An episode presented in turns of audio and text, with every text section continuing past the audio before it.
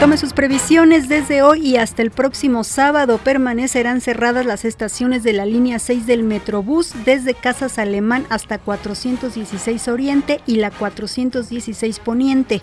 Esto debido a la conmemoración del 5 de mayo en el pueblo de San Juan de Aragón en la delegación Gustavo Amadero.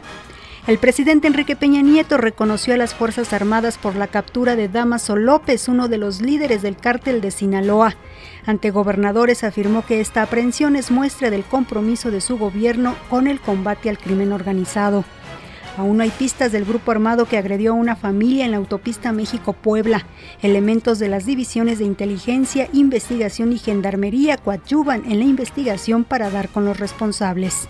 La Santa Sede y Birmania anunciaron el establecimiento de relaciones diplomáticas. Hasta aquí la información. Les saluda Claudia Franquis Muñoz.